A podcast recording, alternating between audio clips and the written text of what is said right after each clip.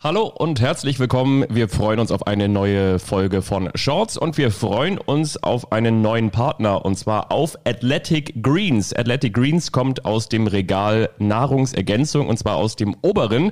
Wir haben das jetzt über eine Woche mal täglich ausprobiert. Es ist ein Pulver und David ist auch schon mit dabei. David, welche Erfahrung hast du gemacht? Ganz genau, es ist ein Pulver mit 75 Vitamin- und Mineralstoffen. Ist ganz interessant. Äh, der Slogan ist One Scoop to rule them all. Also man muss tatsächlich nur einen einzigen Löffel Beispiel benutzen und dann hat man alles, was man braucht.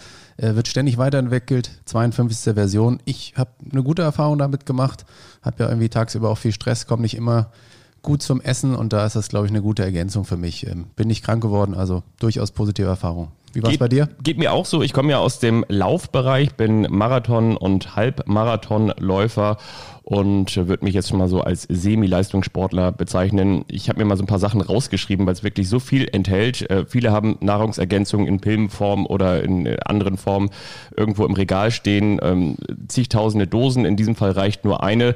Gesundes Altern, wie zum Beispiel über Antioxidantien, äh, Haare, Haut, Nägel pflegen, Traubenkernextrakt habe ich auch zu Hause oder Zink hat man auch gerne, um das Immunsystem mit Vitamin C und so weiter und so fort zu verstärken, äh, Recovery voranzutreiben, denn wir wissen, das erste Training nach dem Training ist die Vorbereitung auf das nächste Training. Und ähm, ich muss ganz ehrlich sagen, das hat mir auch wirklich sehr gut gefallen und es löst sich super einfach auf. Nicht wie zum Beispiel andere Proteinpräparate, die dann so klumpen, die man erst nochmal so durch den Mixer jagen muss. Schmeckt dazu auch wirklich gut wie so ein Smoothie und ähm, ja, hat mir echt gut gefallen und kann ich nur empfehlen. Es gibt für euch die Möglichkeit auf athleticgreens.com slash shorts übrigens auch nochmal einen abzugreifen. Und zwar ähm, gibt es für das Abo auch noch die Vitamin D Travel Packs obendrauf, ne? Genau, es gibt, äh, wenn ihr das Abo abschließt, ähm, das Vitamin D dazu und die Travel Packs, dass ihr es auch unterwegs benutzen könnt. Dazu eine 60 Tage Geld-Zurück-Garantie, also alles ganz praktisch. Und nochmal vielleicht auch am Ende gesagt, ein, weniger als ein Gramm Zucker. Stimmt. Ne, für jede Ernährung geeignet, also sei es, muss man ja heutzutage dran denken. Vegan. Vegan, Paleo, Keto, Laktose, glutenfrei etc. Ja. Also wirklich äh, sehr zu empfehlen. Und von, genau, nicht nur von uns, sondern auch von führenden Ernährungswissenschaftlern, die sagen Daumen hoch bei athleticgreens.com slash shorts. Schaut euch das gerne mal an. Shorts. Strandpunkte mit Julius Brink. Einen wunderschönen guten Tag. Herzlich willkommen. Da sind wir wieder. Die Krokusse kommen aus dem Boden, die Schneeglöckchen sind noch da und wir immer noch. Und wir freuen uns auf eine neue Folge von Shorts. Wir sitzen mit Anstand und mit Abstand zueinander im Raum in Hamburg. Und zwar David Klemperer und ich. Hallo David. Hallo Fabi. Und aus Köln zugeschaltet, meine sehr verehrten Damen und Herren, unser Namensgeber des Podcasts. Wir freuen uns auf Julius Brink. Hallo Fabi, grüß dich. Wie geht's euch, Jungs? Endlich wieder. Und hallo David. Ja. hallo Julius. ja, klar. Endlich wieder Beachvolleyball zu sehen, ne? Auf der ja, Welttour. Ja. Wie lange ist her? Ein Jahr, ne? Fast. Ja. Ja, einige Teams haben von 16 Monaten geschrieben. Also, ich finde, man, äh, wenn man so deren soziale Medien verfolgt, dann, dann ist es schon eine ja, unfassbare Zeit, ähm, die die Athleten gerade durchmachen und äh, diese, diese Gier oder auch diese Geilheit endlich wieder ähm, letztendlich ja auch äh, dem eigenen Beruf nachzugehen. Das, das spürt man von Doha bis nach Köln.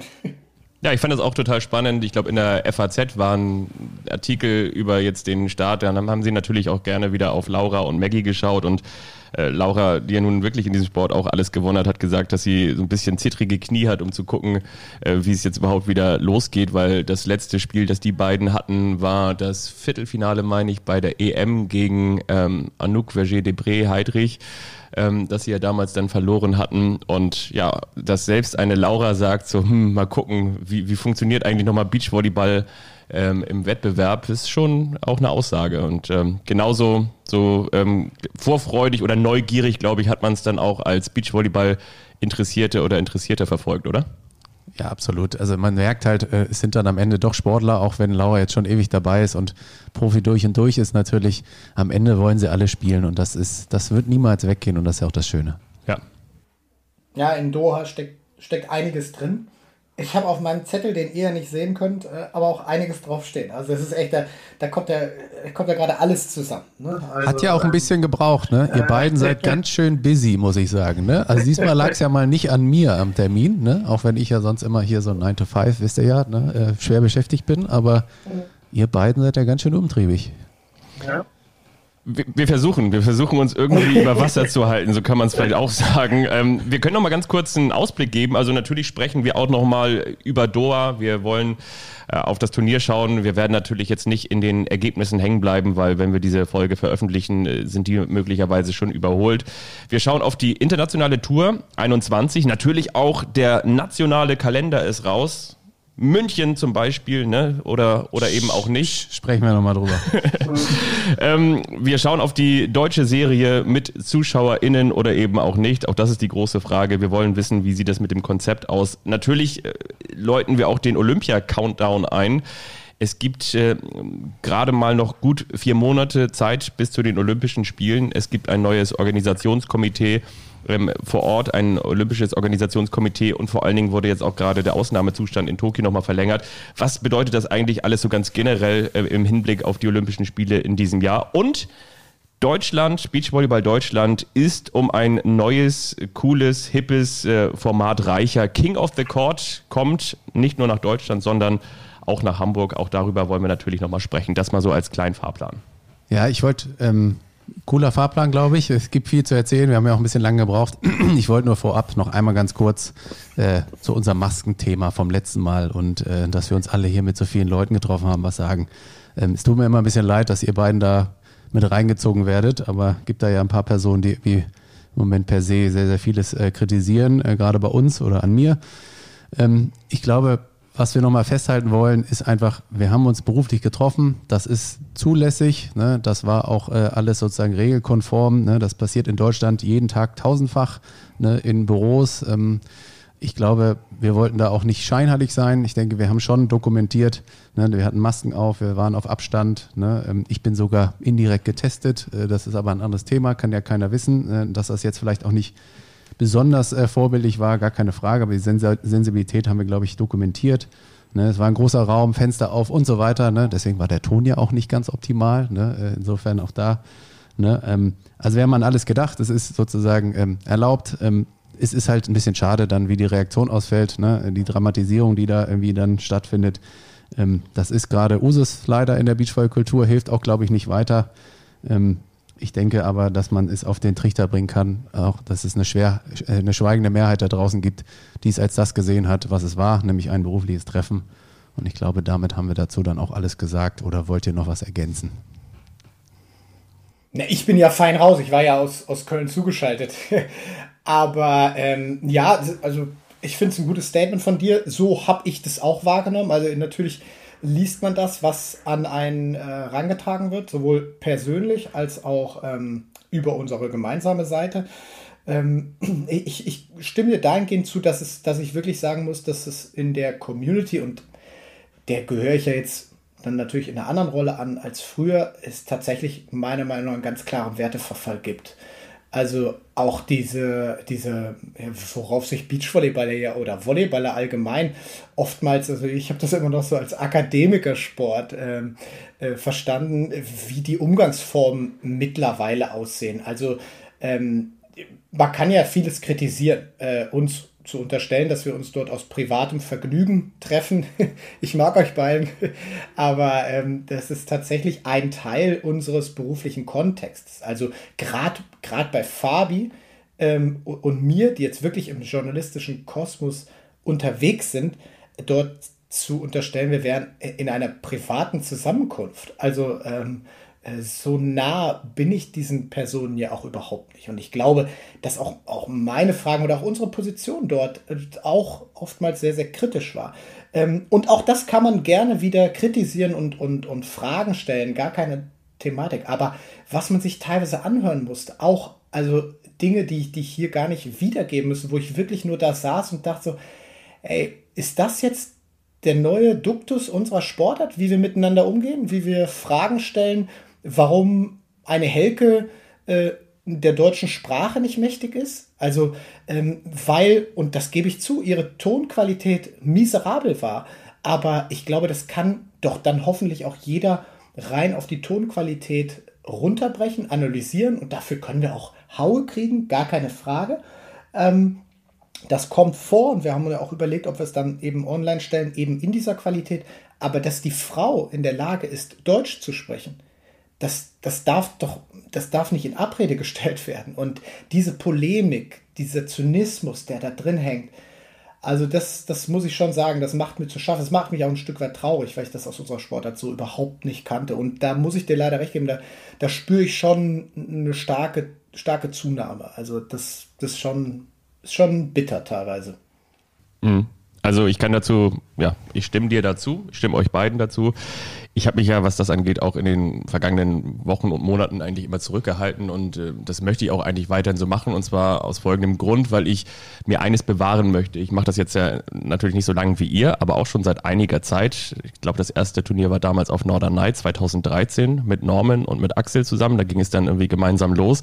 Und das Credo war eigentlich immer, dass wir Spaß und gute Laune ähm, transportieren wollten, äh, befeuern wollten, der Katalysator dafür sein wollten und das eigentlich auch immer geschafft haben immer das Feedback bekommen haben. Natürlich hatten wir mal einen besseren Tag und mal einen schlechteren Tag, aber unterm Strich haben wir eigentlich gespürt, dass in dieser Sportart so viel positive Energie steckt und auch dieses Produkt hier, das wir ja anbieten, ist ja auch letztendlich nur eine Chance. Und wenn wir im Sinne dieses Growing the Games sind, dann ist es letztendlich auch eine Chance oder eine Erweiterung, ein zusätzliches Produkt, ein, eine weitere Farbe im Tuschkasten des Beachvolleyballs, die man entweder wählen kann, aber auch nicht wählen kann. Und ich finde auch das, was du gesagt hast, Julius, im Hinblick auf Helke, sie kommt hierher, sie hat auch irgendwie ein kleines Kind zu Hause und nimmt sich die Zeit und ähm, ist bereit, über gewisse Dinge, auch über kritische Fragen zu sprechen und äh, wie gesagt, nimmt sich die Zeit und, und auch vor dem Hintergrund, dass man eine Möglichkeit hat, einen weiteren Ausspielweg zu bedienen des Beachvolleyballs, um ein bisschen Klarheit zu schaffen, ein bisschen Transparenz, ein paar Einblicke zu gewähren und so weiter und so fort. Und äh, da finde ich es völlig in Ordnung, wenn man sagt, so Leute, ich fand die Geschichte mit, mit Helke, die war echt schwer zu verstehen, könnt ihr das nächste Mal bitte besser machen aber im Prinzip gleich so an die persönliche Würde zu gehen und ähm, gleich da irgendwie persönlich in, in, der Unterschied, in der untersten Schublade zu kramen. Das war mir auch ein bisschen zu viel. Von den ähm, vielen Reaktionen darauf waren, glaube ich, irgendwie zwei gesellschaftskonform und das ist mir dann irgendwie auch zu wenig. Und ähm, ich finde auch nach wie vor, das muss jetzt irgendwie auch nicht immer wieder so ein Ping-Pong-Ding werden, so dass man sagt, so jetzt haben wir darauf reagiert und jetzt kommt da wieder das nächste zurück. Ich würde mir einfach wirklich im Sinne des Beachvolleyballs wünschen, dass wir alle aus einer positiven Energie heraus Dinge gestalten und machen und ähm, Wettbewerbe und Wettkämpfe ähm, von mir aus auch nebeneinander koexistent sind aber dass man sich auch wieder so ein bisschen auf das besinnt, wo der Beachvolleyball herkommt, mit ein bisschen mehr Leichtigkeit, mit ein bisschen mehr Freundlichkeit und ein bisschen mehr Miteinander. Das würde ich mir dann doch auch wünschen. Ja, und jeder, der uns nicht hören möchte, soll uns auch nicht hören. Aber trotzdem ist jeder ja, herzlich willkommen. Ja, absolut, das steht ja dem frei. Das wollte ich nur damit auch nochmal sagen. Also. Aber wir haben auch also wir haben auch, das ist ja wirklich interessant, viel positive, positives Feedback bekommen. Also äh, die, nein, nein, nein, aber es ist schon, es ist schon die Kommentarzeilen, die Kommentarzeilen wirst du niedergesprochen und da geht es dann schon über die, über die direkte Ansprache.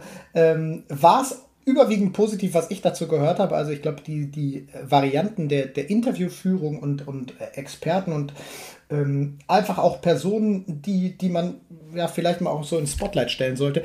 Ich glaube, das, das wollen wir auch weitermachen und das ähm, hat uns auch gut getan. Ich fand es eine, eine interessante Folge. Und ähm, die sich ja dann tatsächlich, also wir waren ja gerade raus, da ging es ja dann schon wieder heiß her mit, äh, mit Boykott in Doha. Und damit würde ich die Überleitung, wenn ihr Bock habt, äh, Richtung Katar finden. Ähm, wie ging es euch, als auf einmal die große Spiegelschlagzeile kam, äh, Borgasude, äh, politischer Boykott in Doha? Also grundsätzlich muss man ja wirklich außerordentlich erfolgreich sein, um im Spiegel eine große Titelstory zu bekommen. Ähm, hinsichtlich ihrer Absage gab es ein echt verdammt großes Medienecho. Also national als auch international. Also das wurde wirklich sehr, sehr breit aufgefasst. Wie habt ihr es wahrgenommen? Also definitiv, Medienecho war groß. Dazu muss man natürlich auch sagen, die lieben Kollegen des Spiegels, Spiegel Online oder auch von Deutschlandfunk, die sind natürlich auch bekannt dafür, dass gerade solche Themen äh, sehr, sehr gerne auf der Agenda zu finden sind. Von daher hat es mich jetzt nicht so mega groß verwundert, aber trotzdem natürlich für den Beachvolleyballsport war das eine große Schlagzeile. Ich ähm, kann diese Entscheidung von Borgasude erstmal persönlich total äh, respektieren und akzeptieren und habe auch wirklich großen Respekt vor dieser Entscheidung. Möchte dann aber auch gleichzeitig schon fast das nächste Fass anstechen und sagen, inwiefern kann man sich dann überhaupt noch von einer Doppelmoral freimachen? Damit will ich sagen, welche Sponsorenverträge mit welchen Produkten, und das meine ich jetzt nicht nur bezogen auf Borgasude, sondern auch ganz generell, wenn man für sich die Entscheidung trifft, dass man sozusagen seinem Sport oder der Ausführung des Sports eine grüne Plakette gibt, ne? Und sagt so, im, und, und Menschenrechte, ich fahre nicht in Länder mit Menschenrechten, inwiefern habe ich dann aber auch überhaupt noch die Möglichkeit. Du fährst nicht in Länder, in Länder mit Menschenrechten? äh, mit, ich fahre ich fahr nicht in, in Länder, in denen die Menschenrechte mit Füßen getreten werden oder in denen es ähm, zweifelhafte Menschenrechte gibt. Und dann stelle ich mir natürlich auch die Frage, kann ich dann aber überhaupt auch Sponsorenverträge oder Werbeverträge annehmen, ähm, derer Produkte in Ländern ähm, produziert werden, in denen die Menschenrechte mit Füßen getreten werden oder in denen möglicherweise auch Kinderarbeit noch zum Alltag gehört. Und da stelle ich mir die Frage wiederum, ähm, ich habe zum Beispiel jetzt unter der Woche für den Sportschau Olympia Podcast auch mit äh, Markus Eisenbichler gesprochen, der jetzt gerade Doppel-Skisprung-Weltmeister geworden ist und der dann natürlich auch sagt, ja, und die kommenden Olympischen Winterspiele werden nach Peking vergeben. Das ist jetzt auch kein äh, Ort für, ähm, für normalerweise für Wintersport. So, ne? Und äh, da, da packt er sich auch an den Kopf. Und es gibt auf der ganzen Welt so viele Wintersportzentren etc. pp. Was ich nur eigentlich damit sagen will, ist, wie politisch ähm, dürfen die Olympischen Spiele sein, wie politisch darf der Sport sein? Hast du als Sportler in überhaupt die Möglichkeit, da Einfluss zu nehmen? Borgasude haben das in dem Sinne gemacht. Die Frage ist natürlich, Kannst du dann nach Brasilien fahren? Kannst du dann nach, äh, nach Baku fahren? Kannst du dann nach China fahren? Kannst du, eigentlich kannst du es dann eben gar nicht mehr machen. Und im Alltag ähm, kannst du auch keine Plastiktüten äh, für deine Äpfel mehr verwenden, weil die, die auch nicht abgebaut werden, äh, werden und dann irgendwo im, im Ozean landen. Wie gesagt, ihr, ihr merkt, ich, ich, ich kann da so viele Fässer jetzt gerade anstechen. Von daher denke ich, landet man gefühlt am Ende immer bei einer Doppelmoral auch, und das soll unterm Strich stehen, wenn ich diese Entscheidung von Borgasude absolut äh, respektiere und ak akzeptiere. Ja, es ist eine Riesenfrage, die da aufgemacht wird, ne? Äh, gar keine Frage. Was kann Sport leisten? Ne? Was muss Sport leisten? Ich glaube schon, dass Sport ein Teil der Gesellschaft ist und natürlich auch irgendwie da einen Einfluss hat. Ähm, wie weit Beachvolleyball das leisten kann, ist dann nochmal eine andere Frage. Mich hat so ein bisschen auf so eine Grundfrage äh, auch geführt. Ich weiß nicht, wie es euch geht, aber ähm, es ist ja immer so ein bisschen die Frage, na klar, äh, das ist, glaube ich, relativ offensichtlich, dass da in Katar mehr als nicht nur äh, ein bisschen was im Argen liegt, sondern äh, vieles im Argen liegt.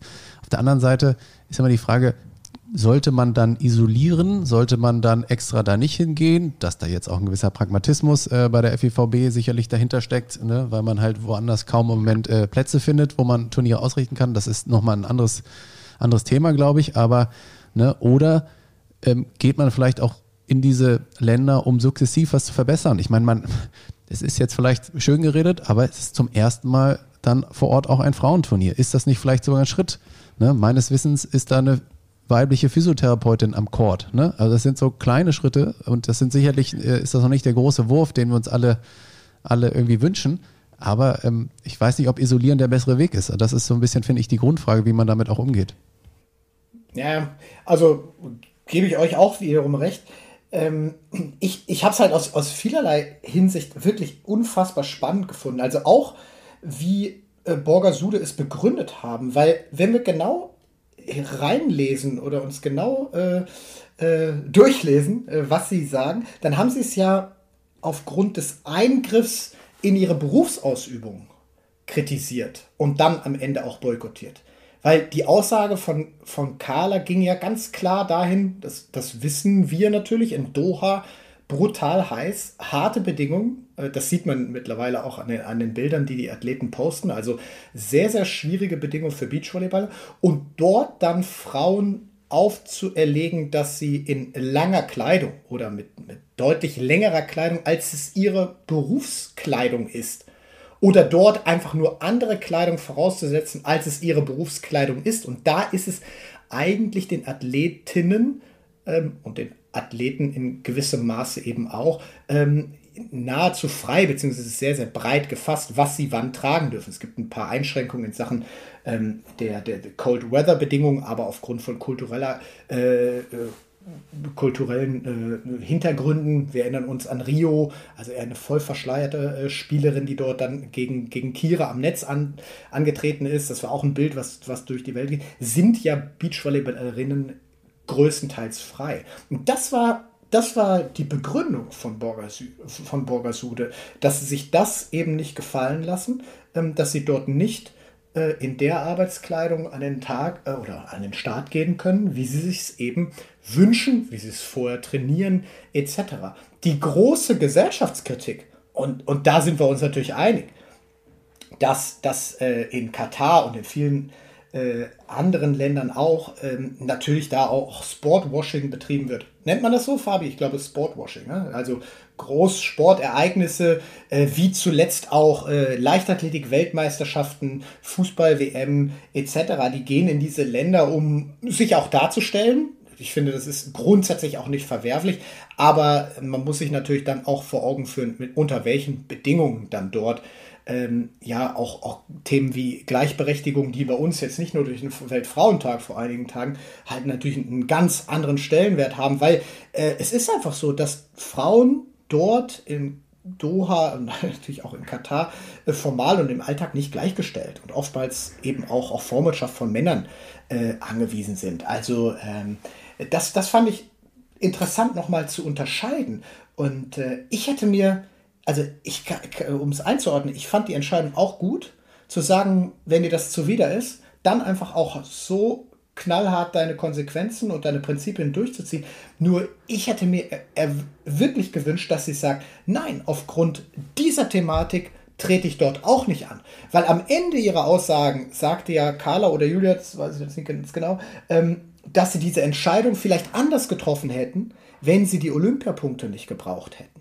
Und das finde ich dann wiederum eine schwierige Geschichte, denn von Seiten des Weltverbandes das Turnier dorthin zu geben, da bin ich dann wieder bei David, also auch die Möglichkeit zu schaffen, nicht nur den Männern wieder einen Einstieg in die Olympia-Qualifikation in Doha, sondern auch den Frauen zu bieten, ja, ähm, hat ja auch viele positive Aspekte. Der Dialog mit der Athletes Commission hat stattgefunden. Von den Frauen hat sich ungefähr 70 Prozent der Spielerschaft oder Spielerinnenschaft ja für das Turnier ausgesprochen. Und wir sehen es ja jetzt auch, und das finde ich eigentlich auch interessant, dass ja wir auch aus deutscher Sicht, wir haben ja eigentlich so die beiden äh, Aushängeschilder, Carla Borger, Laura Ludwig. Laura Ludwig spielt ja gerade in, in langer Kleidung dort, aus äh, Respekt und äh, äh ja, aus, aus Respekt, Respekt, vor der Kultur und den religiösen äh, ähm, Hintergründen dort. Also auch ein Statement, ja, ja, was man ich glaube, du hast das gut dargestellt, weil es ist halt einfach ein doppeltes Dilemma irgendwie. Ne? Also einmal ja, für die ja, FIVB, ne? sie, sie brauchen ja, Turniere, ne? sie wollen ja auch irgendwie äh, den, den Wettbewerb äh, sozusagen noch möglichst fair gestalten.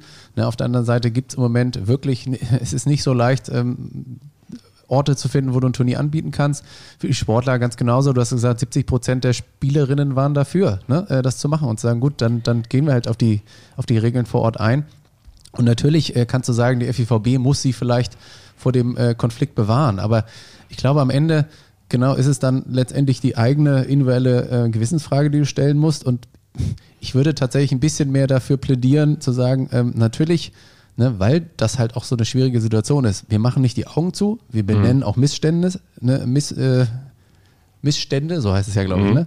ne? Aber ähm, wir versuchen es eher durch Aufklärung irgendwie äh, nach vorne zu bringen, als sozusagen auszugrenzen. Ähm, ich Aber ist, ist auch eine Philosophiefrage sicherlich. Total. Und ich denke eben, dass es nicht die Aufgabe der Sportlerinnen und Sportler sein kann. Ich möchte an dieser Stelle, wie gesagt, auch gerne noch einmal den Markus Eisenbichler nochmal zitieren, weil er gesagt hat, nehmen aber auch andere Nationen an diesen Großereignissen teilen. Und äh, so Sportler ist er dann eben auch doch, dass er sagt, dann gönnt er ihnen auch eben die, die Medaillen und die Weltmeistertitel und die Europameistertitel eben auch nicht äh, oder möchte ihnen nicht einfach so so äh, frei herschenken.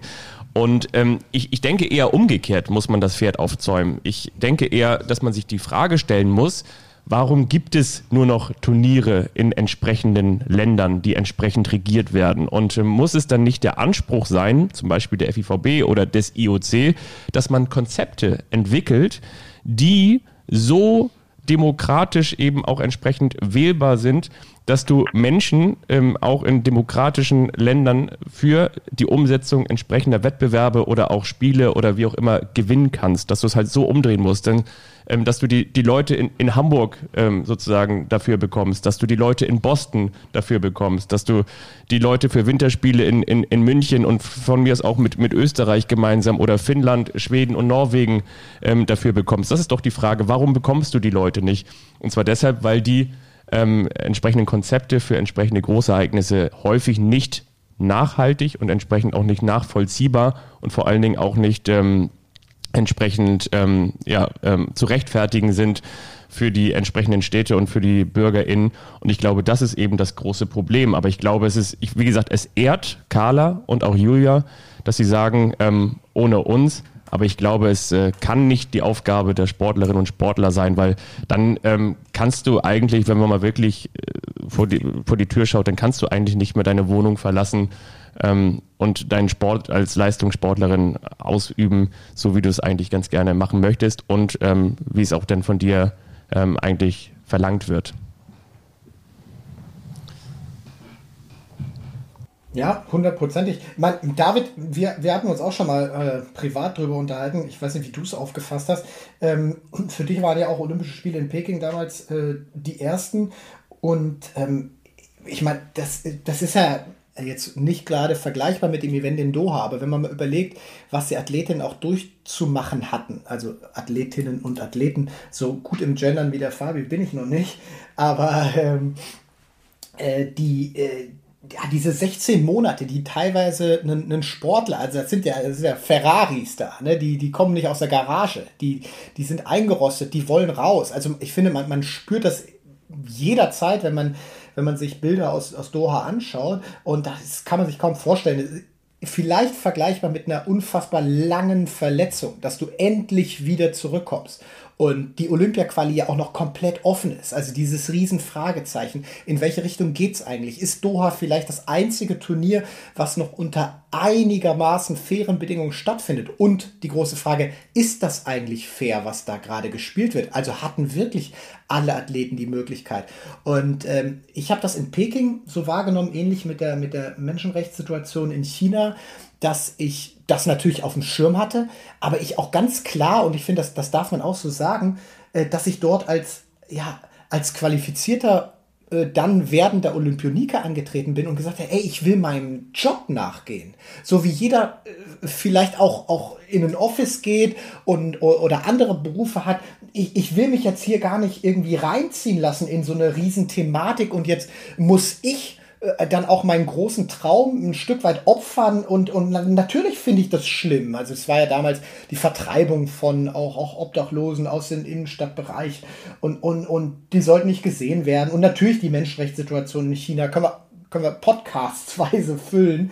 Aber ich sagte, hey, das sind jetzt meine Olympischen Spiele.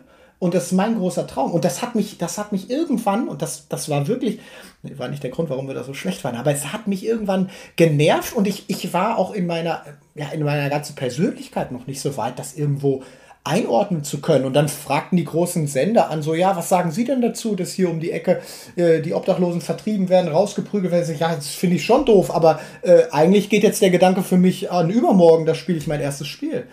Äh, auch eine verdammt schwierige Situation für die Athleten. Genau, womöglich ist auch das einzige Mal in deinem Leben, dass du halt da teilnehmen kannst. Ne? Und ich glaube, das ist das, ja. was man ja auch merkt bei den Athleten. Ähm, dieses Dilemma kannst mhm. du denen dann auch nicht nehmen. Da werden sie natürlich äh, sich für den Sport entscheiden. Und ich glaube, da können wir dann auch für die Athleten dann mal eine Lanze brechen und sagen, natürlich äh, sind sie Teil der Gesellschaft. Natürlich äh, müssen sie auch zu gewissen Themen äh, mündig sein und eine Meinung einnehmen aber halt genauso wie jeder andere auch und auch ja. nicht mehr dann am Ende. Natürlich sind sie Vorbilder, äh, wenn sie gefragt werden, äh, sollen sie sich auch dazu äußern.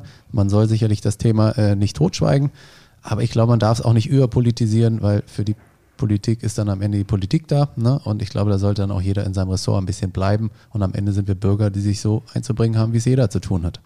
Es ist auch eine Grundsatzentscheidung. Man muss sich wiederum natürlich auch davon frei machen. Ich meine, jetzt haben wir in Deutschland Olympiastützpunkte und so. Ne? Also das heißt, wo gibt es denn auch wirklich immer lautere Wettbewerbe? Wo gibt es denn immer wirklich auch die gleichen Bedingungen? Die ganze Vielfalt des olympischen Sports wird ja auch vor allen Dingen dadurch abgebildet, dass äh, ganz kleine Staaten an, an diesen Wettbewerben dann teilnehmen dürfen, ihre Sportarten präsentieren dürfen und die eben entsprechend nicht die Voraussetzungen haben. Oder aktuelles Thema übrigens auch, wir haben in Deutschland dieses empfohlene Impfranking und der Deutsche Olympische Sport hat sich dazu entschieden, ähm, keine ähm, sozusagen Überholspur einzunehmen und nicht irgendwie vorbeizufahren und zu sagen, wir sind wichtiger als die Gesellschaft, sondern wir sind dann dran, wenn wir dran sind. Aber in anderen Ländern wird es anders gehandhabt. In anderen Ländern ja, Mexiko werden, ist schon geimpft?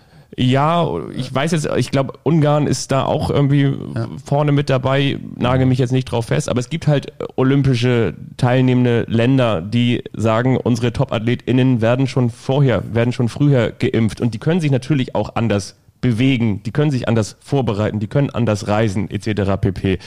So, und ähm, der Deutsche Olympische Sport hat sich dafür entschieden, das eben nicht so zu handhaben. Und allein schon deshalb gibt es da auch einen Wettbewerbsnachteil, ist ja völlig klar. Die Frage ist, wie gesagt, man muss, glaube ich, für sich eine Grundsatzentscheidung treffen. Aber ich glaube, in der Form, wie wir den olympischen Sport aktuell erleben, kann es ähm, ihn nicht weitergeben, wenn wir ähm, sozusagen äh, uns stets und ständig dagegen entscheiden, ihn auch en entsprechend so zu leben, wie er momentan ist.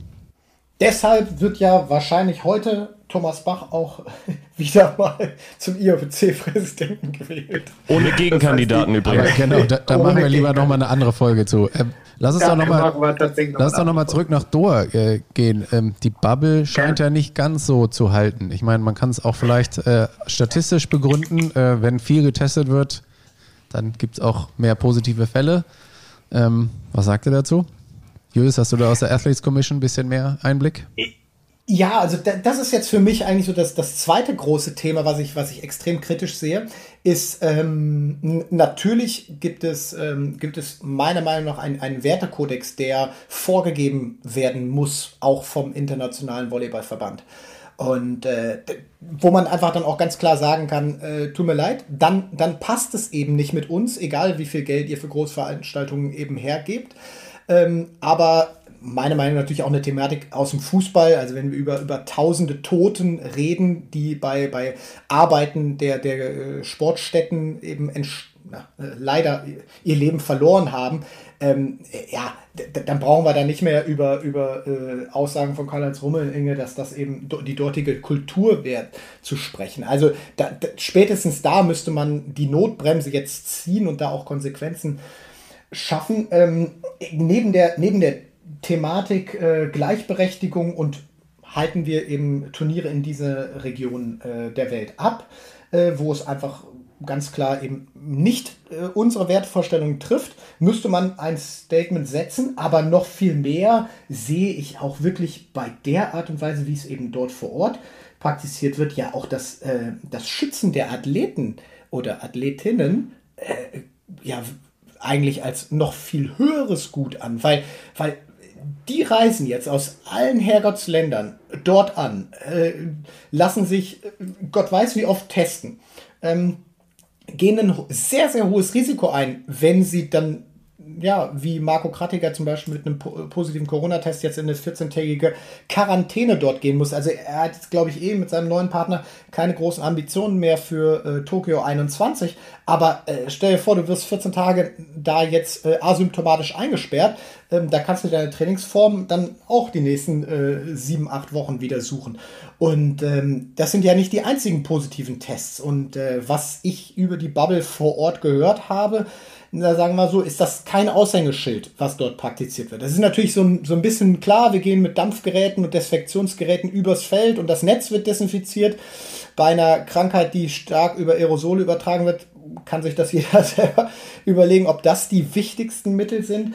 Aber ähm, da mache ich mir eher Gedanken, weil das, das natürlich auch, auch für die Athleten, auch in der Thematik, dass äh, Infektionen ja auch in der Beachvolleyball-Welt stattfinden. Ich glaube, Bruno Schmidt gerade das Thema äh, durchgemacht und ähm, wir haben tatsächlich auch im, im weiteren Kosmos der Beachvolleyball-Welt ähm, tatsächlich ja auch schon, schon Tote zu beklagen. Ähm, Und äh, da gilt es für mich halt ganz, ganz massiv, die, die Athletinnen und Athleten vor Ort zu schützen. Und wenn ich dann höre, wie diese Bubble dort eben kontrolliert und durchgeführt wird, muss ich sagen, hei, hei, hei ähm, so richtig äh, gut finde ich das nicht. Definitiv. Äh, das ist dann wieder das Dilemma der FIVB. Ne? Tatsächlich. Äh, sie wollen den Athleten gerecht werden. Sie wollen natürlich auch, dass die Athleten Preisgeld verdienen. Äh, das ist auch wiederum der Lebensunterhalt der Athleten. Ne? Deswegen versucht man alles. Aber klar, es ist im Moment echt sau schwierig, wenn, ich meine, es ist per se natürlich Beachvolleyball, ähm, es ist immerhin noch draußen. Insofern geht es gerade noch. Aber wenn Athleten aus der ganzen Welt zusammenkommen, das ist natürlich strukturell schon mal per se nicht das, was äh, Corona-konform ist, ne? gar keine Frage. Und ich glaube, es führt uns halt auch auf eine ganz andere Frage noch. Ähm, jetzt munkelt man ja schon so ein bisschen, wo vielleicht noch Turniere stattfinden. News weiß wahrscheinlich schon ein bisschen mehr. Gehört hat man mal was, bestätigt ist noch nichts. Ich glaube, heute soll mal wieder der Plan rauskommen. Das wird uns ja auch schon seit vielen Tagen irgendwie suggeriert. Ne? Ähm, ja, wie weit kann diese Olympia-Quali noch fair werden, ne? Äh, oder sein überhaupt? Es sind ja zum Glück ein paar letztes Jahr, vorletztes Jahr sozusagen, äh, ja, ein paar Turniere waren ja schon, aber puh, das wird noch ein harter Gang, auch da wirklich äh, eine ordentliche Olympia-Quali äh, hinzubekommen. Ja, also mit dem, mit dem Thema Fairness äh, gebe ich dir vollkommen recht. Das, das, das wird schwer und ich ich finde, man kann es dann noch aussprechen, das, das, das ist in dem Sinne dort eben nicht mehr fair, indem du äh, diese schwierigen Anreisebedingungen hast, Quarantäne, ähm, dann ja, äh, Teststrategien bei einem positiven PCR-Test, wo es natürlich eine falsch Positivquote geben kann, bist du sofort aus dem Turnier raus. Ja, das, das, und das unter, unter Fairnessbedingungen zu sehen, ja, sehr, sehr sehr, sehr schwierig. Und äh, wo, wo, wo willst du hingehen? Also diese Pandemie ist einfach ein, ein, ein Riesenthema und deshalb finde ich es auch einfach so schwierig, weil so lange das IOC, und deshalb erwarte ich mir mit der Wiederwahl von Thomas Bach da jetzt letztendlich auch viel äh, äh Dampf im Kessel, weil äh, selbst wenn er wieder gewählt wird, wovon wir ausgehen können, haben wir dort eine Struktur, dass der Herr dann von oben herab wieder beschleunigen kann. Und dann das Statement kommt, okay, wir werden Tokio auf jeden Fall stattfinden lassen. Das muss ja jetzt in den nächsten Wochen kommen, weil wenn wir ein Jahr zurückgehen, dann kam ungefähr um diese Jahreszeit dann tatsächlich auch die Absage. Und da sind wir ja wieder bei den Athleten. Wenn wir uns zurückerinnern, wer hat denn tatsächlich diese, dieses Verschieben dann eingeleitet? Das waren ja wieder Athleten oder nationale olympische äh, Komitees. Und ich glaube, da sind wir mittlerweile an einem Punkt, also das können wir dann auch vielleicht dahingehend abschließen. Das war der Fall äh, Borgasude, die, die aus politischen Gründen äh, dort nicht antreten. Ich glaube, dass die Athleten tatsächlich auch ein großer Gewinner dieser ganzen Thematik sein können. Weil wenn die sagen, und ich glaube, wir sind nicht mehr weit davon entfernt, die, wenn die sagen, hey, ich spiele doch hier nicht russisch Roulette mit meiner Gesundheit, ähm, ich habe ja eh schon unfassbar viele, ja, ähm, Missstände in meinem Leben als Leistungssportler. Natürlich ist es ein tolles Leben, ich reise um die Welt und kann meiner, meiner Berufung nachgehen, aber äh, auch in unserer Gesellschaft, die Nachteile, die du danach äh, mit, dir, mit dir rumschleppst, äh, später deinen Universitätsabschluss etc., ich glaube, das hatten wir auch mal in der Folge erwähnt, dann auch noch zu sagen, ey, unter diesen Bedingungen, die jetzt ja nicht mal klar sind und ich muss jetzt noch quer durch die Welt fliegen, irgendwelche Häppchen wahrnehmen, die mir irgendjemand zuschmeißt, weil das dort eben ein bisschen sicherer als an anderen Punkten ist, das ist schon hart. Und da steht der Athlet, finde ich, nicht mehr an erster Stelle. Und dass die dann sagen, und die werden meiner Meinung nach die Ersten sein, okay, äh, unter diesen Bedingungen machen wir das auch Tokio 21 dann nicht mit. Ähm, ich glaube, das, das darf man nicht vergessen, dass wir, dass wir da schon, ja, auch in Deutschland, äh, über Athleten Deutschland, aber auch, ich glaube, die Kanadier und die Australier, ja, sehr, sehr weltoffen äh, und sich artikulieren zu wissende Athleten haben, die dann ihre Stimme erheben und wir dann eine Umkehr, also auch vielleicht auch ein Stück weit eine Revolution haben können. Weil worum geht es denn? Es geht halt am Ende um die Athleten bei den Olympischen Spielen und nicht darum, wir müssen jetzt auf Teufel komm raus, äh, weil wir es eben so geplant haben, Olympische Spiele stattfinden lassen. Wenn es nicht geht, dann geht auch meiner Meinung nach dann Olympia nicht. Und äh, da bin ich sehr, sehr gespannt, was jetzt äh, mit der Wiederwahl, die ja heute dann stattfinden wird, äh, da vielleicht auch politisch für Statements gesetzt werden. Weil ich glaube, da muss jetzt sehr, sehr schnell äh, ein Konzept äh, auch der Öffentlichkeit präsentiert werden, ähm, wie man Olympische Spiele 21 denn auch sicher, und darum geht es eigentlich in aller Maße, äh, noch ja, durchführen will. Also das ist immer ganz witzig. Also wir setzen uns natürlich auch, ich mache jetzt zum letzten Mal Werbung für den Sportschau Olympia Podcast, aber ich wollte nur sagen, wir machen ja, äh, setzen uns ja auch ganz intensiv äh, damit auseinander und haben da natürlich auch regelmäßigen Kontakt zu unserer Korrespondentin, die in der Gastgeberstadt lebt was ich nur sagen will, das ist wirklich so immer so dieses ähm, politische und auch mediale Spiel, dass man sagt, so jetzt muss ja irgendwann mal die Entscheidung kommen, finden die Spiele statt oder nicht.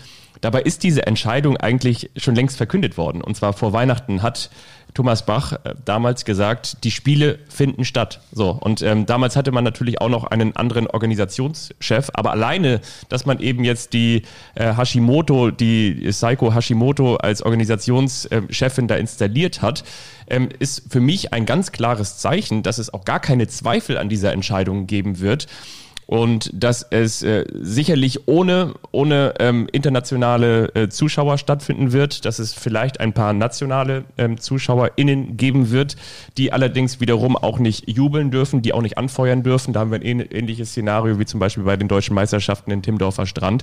Aber dass die Durchführung der Olympischen Spiele nicht mehr in Frage steht, ähm, daran habe ich eigentlich ähm, keine Zweifel. Und äh, ich glaube aber auch, dass ähm, natürlich es keine entsprechenden Olympischen Spiele werden. Also Julius, du wirst ja äh, meines Kenntnisstands auch vor Ort sein und ähm, ich weiß auch, wie von meinen Kolleginnen und Kollegen von ARD und ZDF die Arbeitsbedingungen sind. Du hast da vor Ort ein Medien Medienzentrum und du darfst als Reporter dann mal zum Venue gehen, aber eben auch nur dich eben in diesem Ablaufkreis bewegen aber ähm, die meisten Menschen, die normalerweise da auch in der Stadt und wild und überall und übers Gelände unterwegs gewesen wären, die werden sich zu 90 Prozent ähm, eben in diesem International Broadcasting Center aufhalten und ähm, wiederum dann auch nochmal besonders reduziert.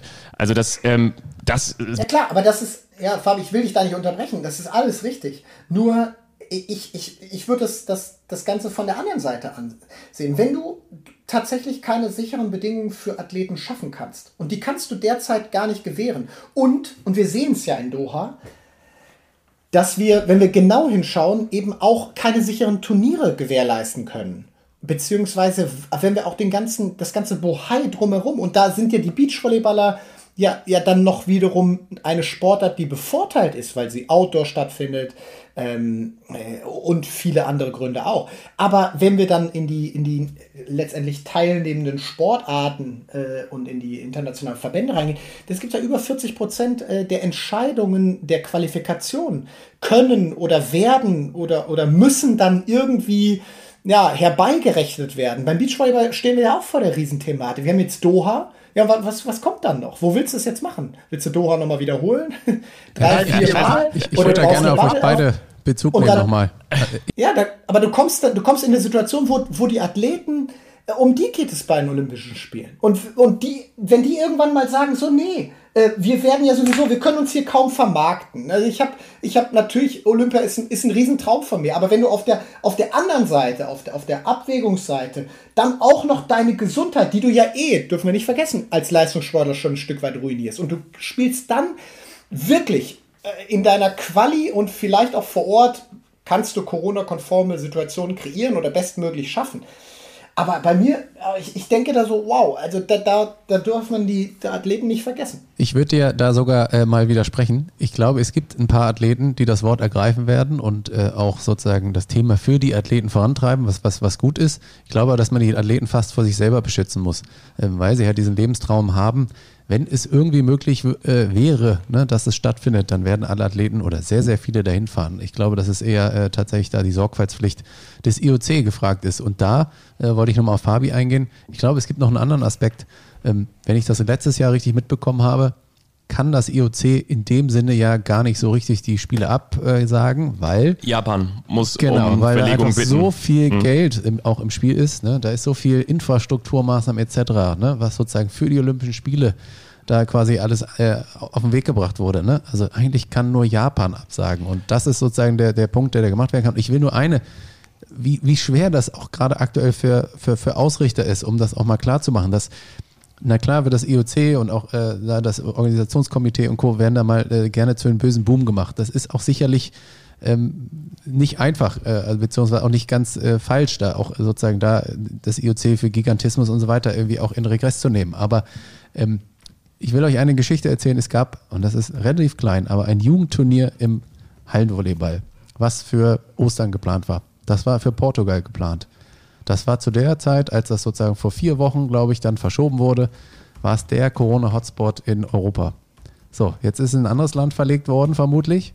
Ja, da waren die Zahlen damals gut. Jetzt ist es genau umgekehrt. In, äh, in Portugal sind die Zahlen wieder gerade extrem niedrig. Also es ist auch gerade aus Aussicht, Ausrichtersicht extrem schwierig, da überhaupt eine Aussage zu treffen und irgendwie einen Plan zu entwickeln, der ja von allen immer gefordert wird. Aber es ist einfach Menschen ist gerade unmöglich einfach. Es gibt ja auch noch einen weiteren Aspekt und zwar den, dass im vergangenen Jahr letztendlich ähm, Japan um die Verschiebung gebeten hat ähm, und zwar nachdem die nationalen Verbände, wie zum Beispiel Kanada, waren ja ähm, also Kanada war ja einer zum Beispiel der Verbände, die damals äh, gesagt haben, wir werden nicht dran teilnehmen. Die Situation hat sich ja auch schon mal verändert, weil zum Beispiel aus IOC-Sicht äh, wichtige nationale Verbände wie zum Beispiel natürlich auch die USA, Großbritannien, äh, Australien und Deutschland, ähm, Deutschland mal jetzt rausgenommen, die die Durchimpfung ja aber auch schon entsprechend vorangetrieben haben. Also wenn wir jetzt mal ähm, Joe Biden, dem US-Präsidenten, glauben können, dann ist, ähm, sind die USA Ende Mai äh, Anfang Juni mit, mit den Impfungen durch. Und ich kann mir vorstellen, ähm, bei neuen Impfchargen äh, wird das bei Deutschland dann auch äh, entsprechend äh, schneller vorangehen. Und wenn solche großen nationalen Verbände sagen, und du hast natürlich völlig recht, natürlich geht es um die AthletInnen, völlig klar.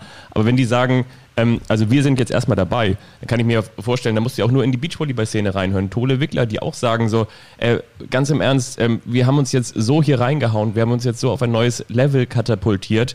Ähm, wir sind jetzt Vize-Weltmeister geworden. Ähm, wir wollen jetzt, so saß er doch hier auch bei uns im Podcast, äh, Julius, hat er gesagt, wir wollen jetzt diese, diese Spiele, wir wollen jetzt diese Spiele und ob da jetzt äh, Zuschauer im Stadion sind oder nicht, ähm, oder ob sie eben ganz besonders werden in Pandemiezeiten oder nicht, wir wollen jetzt diese Spiele und ich kann mir vorstellen, und äh, dazu gibt es übrigens auch eine, eine Umfrage unter den äh, Top-Athleten Deutschland, dass ähm, ich glaube, das sind weit über, über 80 Prozent, die sagen, also wenn, dann sind wir auf jeden Fall dabei. Ja, wir werden, wir werden sehen. Endlich wird es mal hier kontrovers. Allerdings muss ich auch sagen, waren die deutschen Athleten da nicht die ersten, die gesagt haben, unter diesen Bedingungen äh, äh, trete ich bei den Olympischen Spielen dann nicht an. Ne? Ja, und man muss ja auch hinterfragen, ne, wie repräsentativ, ne, wer darf das dann auch für die Athleten sozusagen, ne, wenn 70 Prozent dafür sind und sagen, sie fahren auf jeden Fall hin. Schwieriges Thema, ne, äh, wer muss sie beschützen? Ich glaube, wir haben es jetzt hinlänglich besprochen. Ja. ja. Wollen wir mal nach Deutschland schauen? Was denkt ihr? Also ich meine, auch da gibt es ja äh, frohe Kund und äh, ich habe ge gehört und gelesen und wurde auch informiert direkt, dass es da ja auch Konzepte gibt mit, mit Zuschauerinnen und Zuschauern. Ähm, das hat mich erstmal sehr äh, freudig gestimmt. Äh, vielleicht können wir mal David fragen, wie realistisch ist das denn so aus eurer Sicht?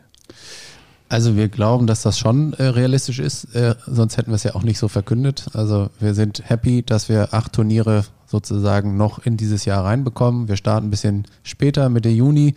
Das war notwendig, um einfach nochmal pandemiebedingt einfach nach hinten zu schieben, um die Wahrscheinlichkeit auch nochmal zu erhöhen. Ähm, wir merken schon, dass das Thema Impfen natürlich Fahrt aufnimmt, ähm, dass das Thema äh, sozusagen, dass die Werte insgesamt runtergehen, ähm, ne, dass man im Sommer natürlich eh, und wir sind ja draußen, das ist ja das Gute, quasi ähm, eh bessere ähm, Inzidenzwerte hat etc. Und das Thema Schnelltest nimmt natürlich Fahrt auf. Ich meine, wir haben es ja schon mitgekriegt, Jens Spahn ist etwas vorgeprescht, die Kanzlerin hat es nochmal einkassiert. Aber Schnelltest, und das gibt es tatsächlich in anderen Ländern äh, schon äh, länger. Ne? Südkorea macht schon ähm, sozusagen regelmäßig ähm, mit Schnelltest da sozusagen äh, Veranstaltungen. Ähm, das wird Fahrt aufnehmen und wir glauben, dass da eine sehr, sehr große Dynamik reinkommt. Ähm, wie viele dann am Ende ganz genau ins Stadion kommen, äh, das hängt dann immer von der aktuellen äh, Situation ab. Wir werden da natürlich auch nichts übers Knie brechen, das ist vollkommen klar. Aber ich kann versprechen, wir haben zwei Schnelltestkonzepte, die ineinander greifen werden. Eine für Vor-Ort-Zuschauer, ne, wo man dann einen ganz normalen Schnelltest sozusagen in Containern, dann natürlich auch mit einem entsprechenden Setup, dass man sich da aus dem Weg geht, ne, äh, dass da eine App angeschlossen, dass man dann auch sozusagen das alles schön protokolliert.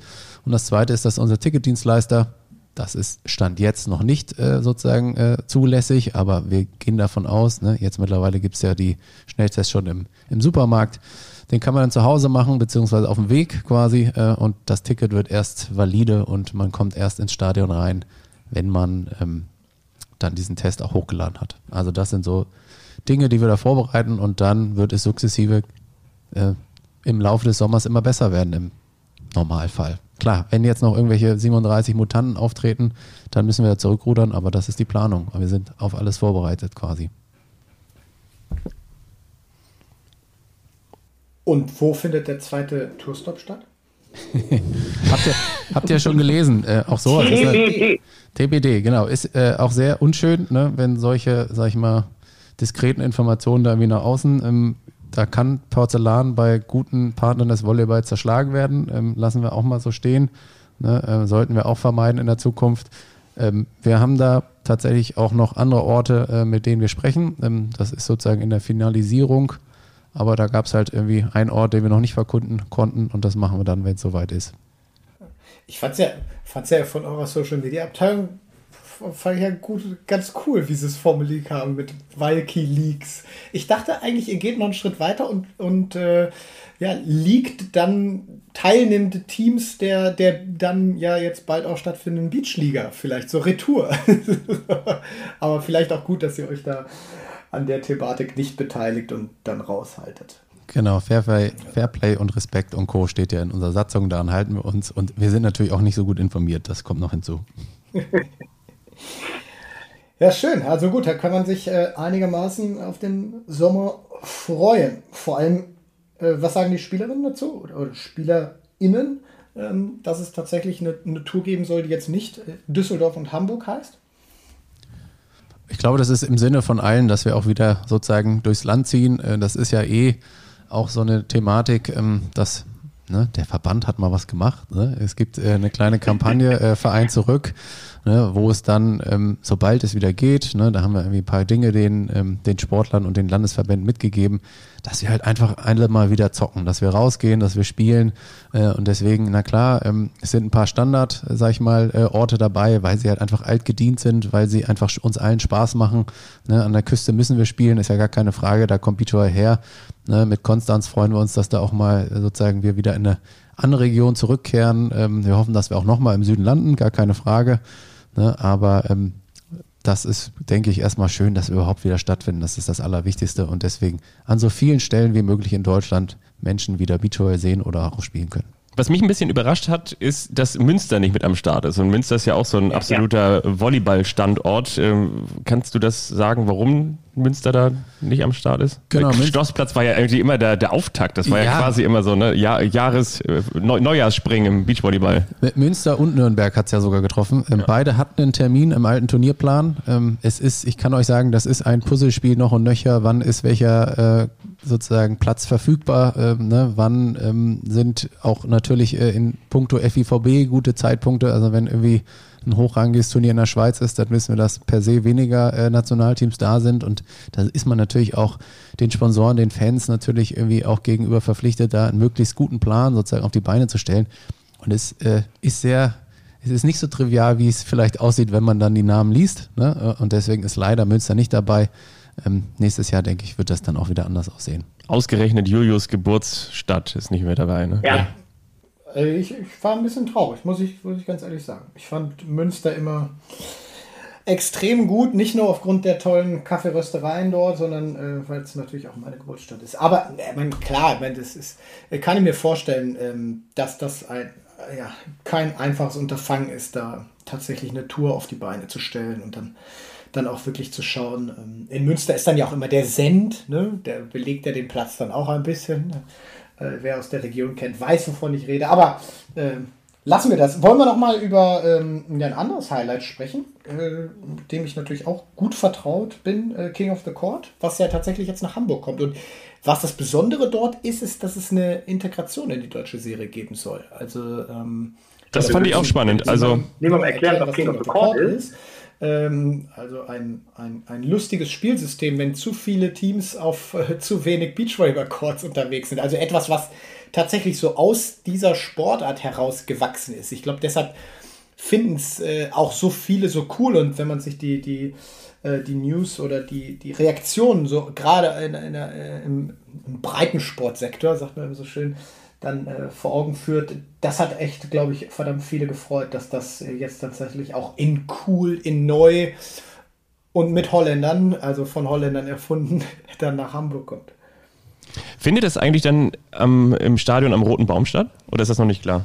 Doch, ganz genau. Das ist der Plan, ähm, okay. dass wir sozusagen das erste Turnier nach der Weltmeisterschaft äh, findet am Roten Baum wieder statt und es ist die Ach, deutsche cool. Beachvolleyball Tour. Ich glaube, das ist tatsächlich eine Sensation für unseren Sport. Ähm, wir haben das große Glück, dass die Stadt Hamburg da wirklich äh, große Lust hat, ähm, weiter den Beachvolleyball-Sport äh, in Deutschland voranzutreiben. Und da war genau die Frage, was macht man jetzt, um nach einer WM irgendwie einen draufzusetzen? Nach der WM gibt's nicht größ nichts Größeres, also muss es irgendwie anders sein. Und deswegen hat man sich da auch überzeugen lassen, dass äh, King of the Court als neue aufstrebende Sportart, die womöglich mal sogar olympisch werden könnte, das ist zumindest der Plan, dass 2028 dann in LA ähm, das Thema dann wirklich auch äh, als zweite ja, Disziplin, wenn man es dann, ne? Oder ist Beachvolleyball die Disziplin? Zweiter, naja, auf jeden Fall eine zweite Medaille verteilt wird. Und ja, wir haben dann lange auch, äh, der Weko ist ja auch so ein Verrückter, sag ich mal, ein echter Beachvolleyball-Verrückter, haben dann lange hin und her überlegt, ah, nehmen wir irgendwie fünf bis zehn internationale Teams einfach in die deutsche Tour. Dann haben wir gemerkt, oh Mensch, das ist das Wochenende vor Timmendorf, äh, das letzte Turnier vor Wochen, äh, vor Timmendorf ja, lass uns versuchen, das irgendwie so sauber wie möglich zu machen. Was ist jetzt aber, wenn über den äh, deutschen Baum sozusagen dann irgendwie äh, wir das wieder mit einem internationalen Baum zusammenbringen? Ähm, ähm, wann ist es fair, dass sozusagen deutsche Teams womöglich über den deutschen Baum irgendwie dann schneller nach vorne kommen und dann haben wir uns letztendlich auf so ein Verhältnis, äh, sozusagen so ein super Halbfinale zu machen von 7 zu 3. Also drei deutsche Teams laufen dann ins Halbfinale. Also um es vielleicht nochmal einmal genau zu erklären. Wir spielen ein 20er Baum King of the Court sozusagen nur mit deutschen Teams zu Ende. Das ist auch das Schöne, dass wir sozusagen dann zwei Finals in einem Turnier haben. Also, sagen wir so, Samstagabend in der Night Session wird dann der deutsche King of the Court äh, ausgespielt und die Queen natürlich, ne, auch wichtig. Und dann die drei besten Teams wandern dann sozusagen in das internationale Halbfinale, was am Sonntag dann ausgespielt wird. Da sind, ist dann von 20 auf sieben Teams reduziert worden. Und dann spielen diese Teams nochmal am Sonntag sozusagen das äh, große Finale aus. Und ähm, ja, ist, denke ich, äh, ein cooles Format. Ist auch das Wochenende nach Olympia und der EM. Also wir werden Medaillengewinner vor Ort haben.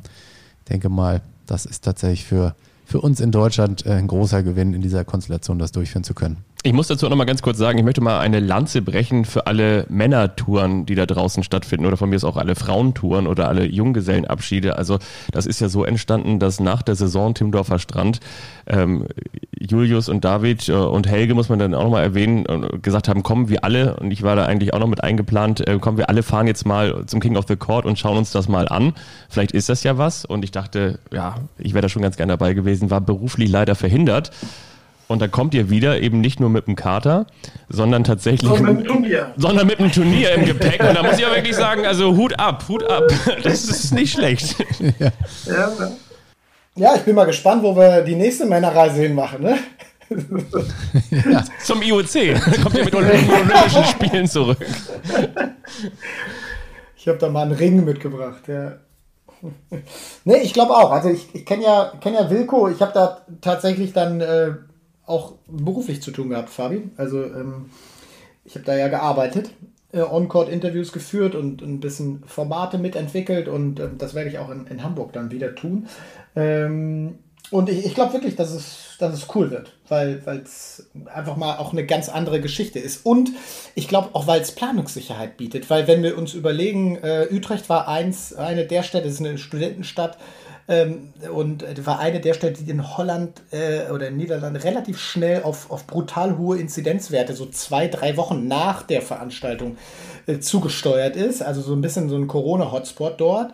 Ähm, hat der, der Wilco Nederland, äh, wie er ja heißt, dort ein sehr, sehr cleveres Konzept zusammen mit den Gesundheitsbehörden äh, ausbaldowert. Und ich glaube, da können wir dann auch in Hamburg, sollte uns das, damit muss man ja immer mal rechnen, dass das vielleicht alles gar nicht so positiv und toll läuft, wie wir uns das alles vorstellen, auch mit Veranstaltungen, haben wir natürlich mit, mit festen Sitzplätzen, auch am Hamburger Roten Baum, auch, auch wieder komplett die Möglichkeit, Corona-konform äh, ein Großevent stattfinden zu lassen. Ne?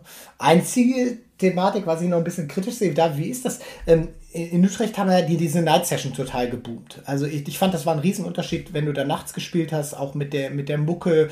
Ähm, also wie, wie, wie läuft das in Hamburg? Da gibt es doch dann irgendwie so diese zwei, drei Tage, wo man mal Volume up äh, machen darf. Äh, habt ihr da euch schon Gedanken zu gemacht? Ja, es gibt zum Glück nicht nur zwei, drei Tage. Äh, es gibt ähm, über zehn Tage auf jeden Fall, die man es nutzen darf. Tennis äh, findet auch statt. Jahr? Insofern genau, bis 22 Uhr darf man da Lärm machen.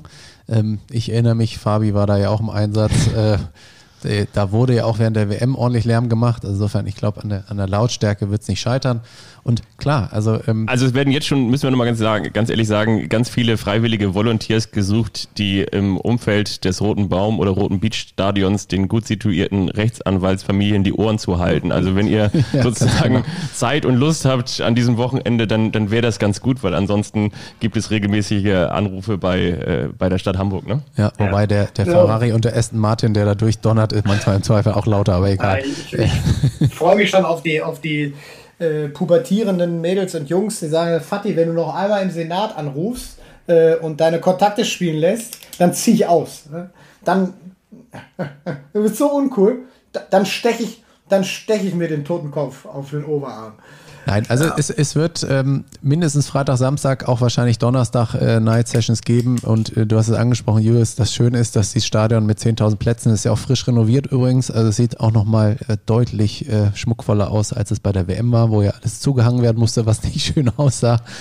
Ähm, da denke ich, ähm, wird jeder auf seine Kosten kommen. Und selbst wenn wir nicht mit voller Kapazität spielen können, ähm, wird es immer noch eine tolle Atmosphäre sein in dem Stadion. Einfach dies halb geschlossene, im Notfall macht man das Dach zu.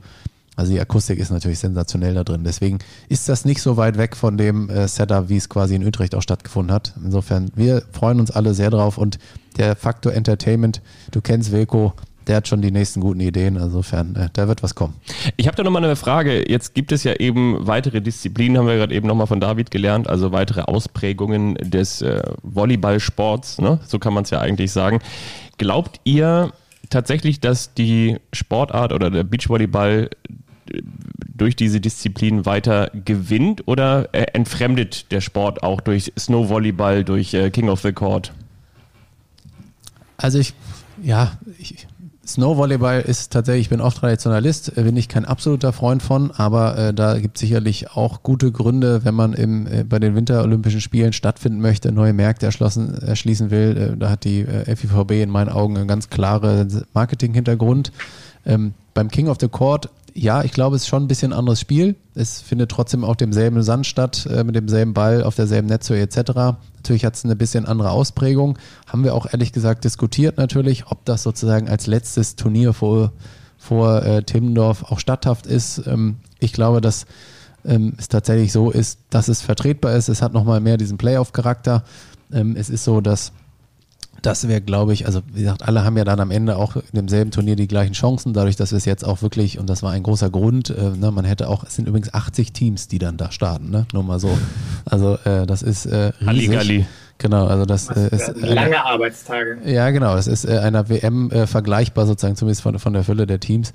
Und insofern, ich glaube, dass der Rahmen für die deutsche Tour einfach so viel größer ist, als er sonst ist, wenn wir dieses Konzept spielen, dass es uns vielleicht die Nachteile, dass es ähm, ja vielleicht ein bisschen anders ist, äh, dass es das aufwiegt. Und ich glaube, dass es uns gut tut. Es ist einfach so dynamisch und es ist auch, sag ich mal, für, für den internationalen Stellenwert, und das darf man natürlich nicht vergessen, dass solche Aspekte für Olympia einfach mittlerweile eine Riesenrolle spielen, äh, wenn du da auch wieder äh, sozusagen Übertragungszeiten haben möchtest. Es ist planbar, es ist in 45 Minuten sozusagen abhandelbar. Fünf Nationen sind in einem Finale. Ähm, das ist also besser kannst du eine Sportart nicht bauen eigentlich, als, als, als King of the Court sozusagen sich darstellt. Okay, und wenn ich jetzt äh, sozusagen Medienverantwortlicher bin und sage, so, hm, ich möchte mir mal Gedanken machen, dann war das schon mal ein sehr schöner Vortrag, eine sehr gute Bewerbungsmappe für diese. Du bist doch medienverantwortlich. Ja, aber ich bin nicht derjenige, der letztendlich die, die Rechte sozusagen ähm, eintütet. So. Aber was mich interessieren würde, äh, wie ist das Feedback so? Gibt es schon Feedback? Gibt es schon äh, sozusagen Verhandlungspartner, die, die das dann auch übertragen? Ich sage mal jetzt so, zum Beispiel ARD, ZDF, äh, Sport 1, Eurosport, die sagen, äh, mit dem Format entweder können wir gar nichts anfangen ähm, oder sagen, oh, das klingt ja interessant, das ist was für uns? Also ich weiß, wie viele ähm, Station letztes Jahr bei Wilco angefragt haben, das okay. weiß ich, äh, auch international. Das ist auch sicherlich genau der Aspekt, der auch wichtig ist, äh, weswegen die Stadt Hamburg das halt auch macht. Die machen es natürlich auch, auch als, aus Stadtmarketinggründen, ne? ja. nicht nur vollkommen selbstlos, weil sie Beachvolleyball so toll finden, ähm, ähm, auch wenn das ein gro großer Aspekt ist. Ähm, wir können noch nichts verkünden, aber ich bin mir ziemlich sicher, dass es sehr, sehr ordentlich abgebildet wird und viel zu sehen ist. Und gestreamt wird es eh. Also das, so viel steht ja fest. Die gesamte Tour wird dieses Jahr auf dem Center Court ja. mindestens auf YouTube äh, mit Moderation übertragen. Insofern auch da gibt es Weiterentwicklung, aber dazu cool. vielleicht an anderer Stelle mehr. Ja, klingt gut. Köln hat aufgelegt. Nein, ich bin noch da. Ich dachte, du, du, leit, du leitest über. Also ähm, wir, wir sind natürlich also in engem Kontakt zu Wilco und äh, vielleicht können wir das nochmal versuchen, ihn, äh, weil er gerade tatsächlich in Doha steckt, äh, deshalb konnten wir ihn in dieser Folge nicht äh, featuren, aber wir würden mit ihm auch gerne so eine Expertenrunde machen und äh, äh, von ihm mal erfahren, ja, wie er, wie es, wie es aufgezogen hat, wie er es auch seine, seine Firma mit Investoren bestückt hat und, und welche Philosophie und wel, wel, ja, welchen Hype eigentlich auch das Event letztes Jahr in Utrecht ausgelöst hat. Also ähm, auch von Seiten der FAWB, auch von Seiten des IOCs. Also da ähm, hat er sicherlich sehr, sehr interessante News äh, für uns, wenn man auch mal drüber nachdenkt, wie das IOC ja die Sportlandschaft versucht, mit jungen äh, Sportarten, die gerade die junge Zielgruppe bedienen, zu füttern, äh, sind die natürlich, kann sich jeder vorstellen, da ähm, sehr, sehr offen und interessiert dran. Also das ähm, wird, wird sehr, sehr interessant. Also da, äh, wie im Fußball dann bei den Top-Begegnungen die äh, Spielerberater oben auf den Tribünen hängen, werden wir vielleicht so die, die OC-Entscheider äh, in, äh, in Grau auf den Tribünen sitzen haben. in Hamburg. Aber das ist ein anderes Thema. Ja, und was einfach echt wieder mega cool wird, glaube ich, also alle, die noch diese WM-Atmosphäre im Hinterkopf haben. Also da einfach mal wieder in dieses Stadion zu gehen und äh, da eine gute Zeit zu haben, sich so ein bisschen auch berieseln zu lassen, wenn man jetzt auch nicht von Kopf bis Fuß in dieser Sportart steckt, sondern einfach sich dahin zu setzen, gute Musik zu hören, Spektakel zu erleben, das ultra ja, kurzweilig ist. Also es ist, ich finde, das vor Ort, äh, das Arbeiten ist extrem anstrengend, weil du, du wirklich glaubst, du führst irgendwie Interviews auf, auf dem Dancefloor. Ne? Also das ist, ist in Sachen Kommunikation mit dem äh, mit dem Van und alles ist, ist extrem schwer. Ähm, es, auch, die, auch die Athleten geben dir halt Interviews, äh, die, die sind halt, also die sind natürlich alle Covid getestet und auch äh, Doping äh, kontrolliert, aber die, die sehen halt wirklich aus voller äh, äh großer Augen, die man sonst eigentlich von Sportlern sehr, sehr selten so sieht. Und also die, dieser Hype, der, der ist schon sensationell, aber es ist extrem anstrengend und es ist auch anstrengend, das zu schauen, weil ich glaube, nach zwei Stunden dieser Party-Atmosphäre bist du halt auch ein Stück weit durch. Also ich bin gespannt, ob man, ob man, das, ob man das in Hamburg dann in dem sehr, sehr großen Stadion auch so trans, ja, transportieren kann. Aber in Utrecht war das natürlich auch, auch in der, äh, im Konzept, das Ganze Covid-konform zu machen, aber auch wirklich da so rein zu pushen, ähm, und die Musik so aufzudrehen in der Innenstadt, äh, ich finde, das, das hat nochmal einen, einen extra Faktor und, und das ist geil, aber du, du kannst halt jetzt auch nicht 20 Stunden im Club abhängen. Also, ich verspreche dir, es, es bleibt anstrengend für dich, Julius. Äh, wir diskutieren okay. nur gerade intern, ähm, ob wir weiterhin die Hausmusik nehmen, wie, wie die Holländer es gerne hören, oder ob wir dann eher auf Après-Ski oder äh, Oktoberfest okay. gehen. Aber insofern. Dann bleib, bleib mal bei den Holländern. Also ich glaube, die hatten Fat LeGrand, hatten die doch da, oder? War das, war das nicht der? Ich bin da jetzt in der DJ-Szene. Ja. Aber als der dann auflegte und, und Alexander Brower zum Beispiel auch äh, mit, ähm, mit ähm, Kollegen, Name ist mir gerade äh, aus Belgien, ähm, ja, ein Duett anstimmte, das, das, das, war, das war extrem geil. Das war, war locker und war nochmal eine ganz, ganz andere Seite, die Beachvolleyball äh, dort eben präsentierte. Das war, das war fett, ja. Ja, und der Fettle Grand oder Grand äh, von, von Deutschland ist Norman Dirks, also von daher mache ich mir da gar keine Sorgen. Ich freue mich mhm. drauf. Mhm. Nein, ihr macht das schon. ja, müssen wir das nicht alle? Ja. ja. Aber wir haben es ja schon angekündigt. Also wir versuchen oder wir sind in guten Gesprächen. Das klingt jetzt so ein bisschen äh, statisch, ne? aber wir, wir wollen auf jeden Fall nochmal mit Wilko sprechen. Wir wollen noch ein paar Hintergründe erfahren und von daher kann es sein, dass es gar nicht so lange dauert, bis wir die kommende Folge raushauen werden.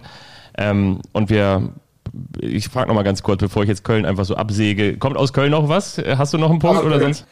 also aus Köln, das, das mag ja keiner, wenn sich Köln irgendwie einschaltet im Sport. Von daher sage ich vielen Dank für das Gespräch, ihr beiden, und äh, Grüße nach Hamburg. Alles klar, ja, dann war's das für diese Folge. Schaut gerne auch nochmal in die Show Notes, wenn ihr mehr zu Athletic Greens wissen wollt, der Sponsor und Partner dieser Folge hier. Ich sage nochmal großen Dank natürlich auch an David Klemperer und natürlich auch nochmal vielen Dank in Richtung Köln, Julius Brink. Und wir hoffen, ihr bleibt weiterhin Beachvolleyball interessiert und vor allen Dingen auch gesund. Bis bald. Shorts. Strandpunkte mit Julius Brink.